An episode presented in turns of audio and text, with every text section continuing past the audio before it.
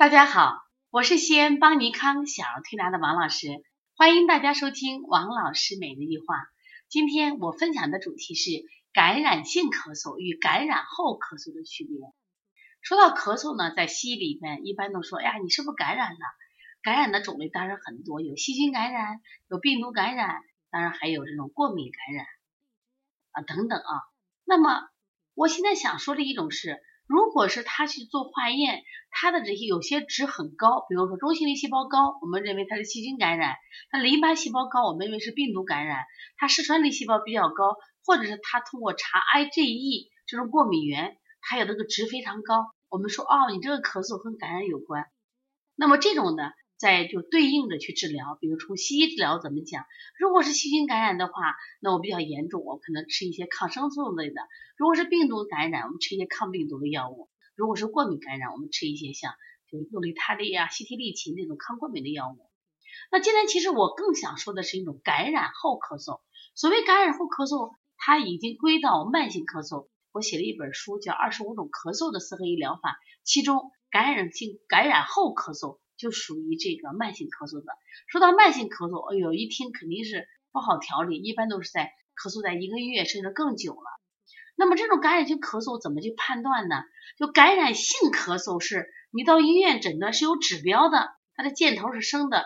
但是感染后咳嗽，去到医院检查，哪哪哪都好着嘞，就是白细胞也正常，中性粒细胞也正常，淋巴细胞也正常，既不是细菌感染，也不是病毒感染，查支原体也没问题，查过敏原也没问题，可是就是咳咳咳咳咳，哎呀，把人咳得心烦，把人咳得心慌，为什么？总怕咳出肺炎来。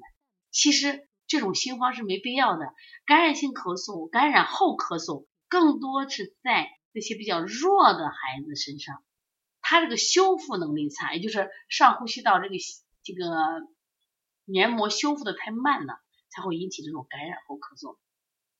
其实我发现啊，这两年做小儿推拿临床，这越做感觉这个调理效果越慢了，不像过去的孩子可能调两三天能见好，现在为什么见慢呢？就是那种虚症的孩子就太多了。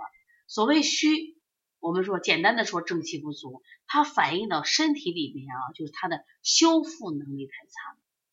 那这个修复，比如说我们这个，嗯，那手上有一个可能碰伤了，有的人一天两天他就好了，就愈合了；有的人可能三五天甚至三五十天不愈合，那种不愈合的人就是免疫力差，就修复差的很，修复能力差的很。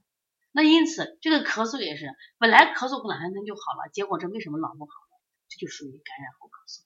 所以你要想区分两个，一般感染性咳嗽可能调个三五天就好了。如果是感染后咳嗽，但是呢，它就比较慢。但是呢，我想从这个，我们现在就是最近小儿推拿行业呢一直在整顿啊，这个整顿，他提到规范的问题。实际上，呃，如果非非按规范来说，感染性咳嗽它属于疾病，感染后咳嗽它实际上需要保健。也就是说，我如如果我们是工商注册的小儿推拿馆。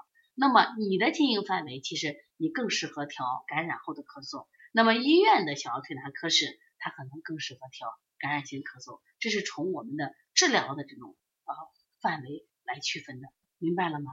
就是一个是属于疾病，第二个属于病后的一个康复，所以这更是我们小儿推拿比较擅长的。从这一点来说，我觉得那我们家长呢，其实把这个修复啊作为一个非常重要的事情。如果这个孩子每次修复都慢，说明他体质太弱，而且在修复的过程中还会引起二次的感染，所以就会出现经常的讲啊，一周一次两啊或者一月一次这种咳嗽，为什么？就是他这个修复能力太差了。大家听明白了吗？如果大家有什么问题，可以直接拨打我的电话幺三五七幺九幺六四八九。